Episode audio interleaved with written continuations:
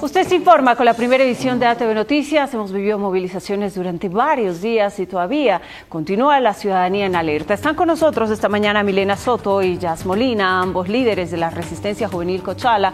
Buenos días, bienvenidos a ambos. Los hemos visto en diferentes puntos de la ciudad, los hemos visto junto a sus motocicletas.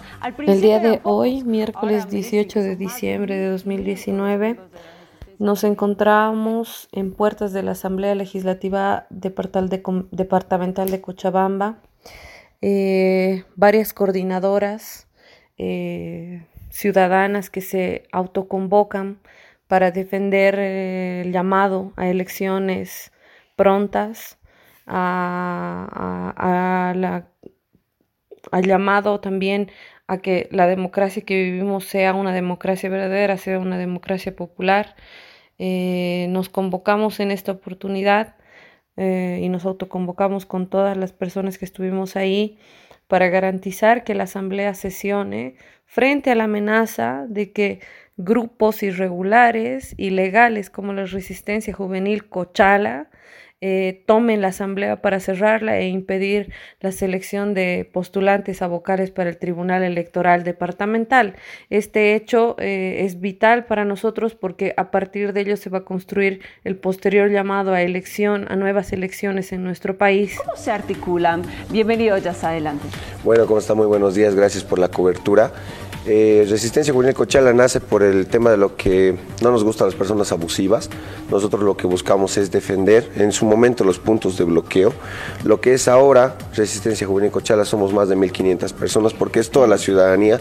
Nosotros no discriminamos lo que es el si pertenecen a alguna plataforma, de indiferente manera, nosotros no apoyamos a ningún partido político. Entonces, eh, fuimos una, en un movimiento pacífico, no éramos más de 50 personas, fuimos con música, con cantos y fuimos eh, acorralados por la resistencia juvenil Cochala, acorralados y en, colaboración con la policía departamental, eh, fuimos humillados, fuimos agredidos, insultados por estos personajes irregulares, Em, nos han sindicado de ser eh, ladrones, de ser maleantes, cuando nosotros estábamos en total silencio eh, haciendo nuestra vigilia.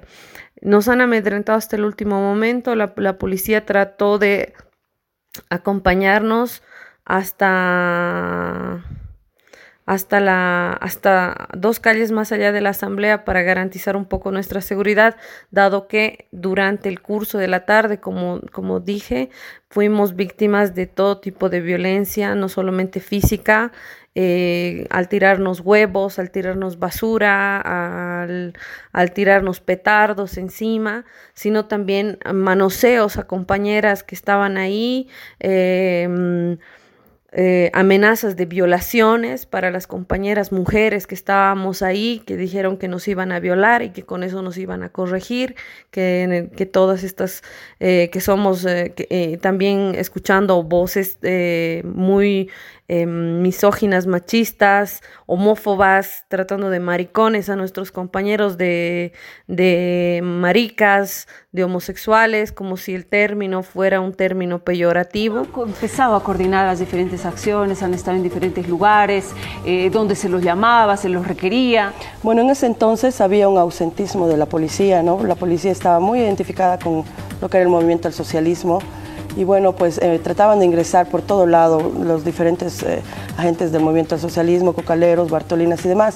Entonces la población en sí nos empieza a llamar de todos los puntos de bloqueo, Muyurina, lo que es eh, Cruz de Taquiña, Heroínas, todos ellos empiezan a contactarse vía WhatsApp. Y bueno, la policía trató de escoltarnos, sin embargo fue rebasada y fuimos atacados físicamente en el pleno centro de la ciudad como les digo, un grupo pequeño de personas eh, que nos movilizábamos pacíficamente, hombres y mujeres, de, que veníamos de todos lados del departamento, ¿no? de la zona sur, de la zona norte, áreas más uh, rurales y urbanas, por supuesto.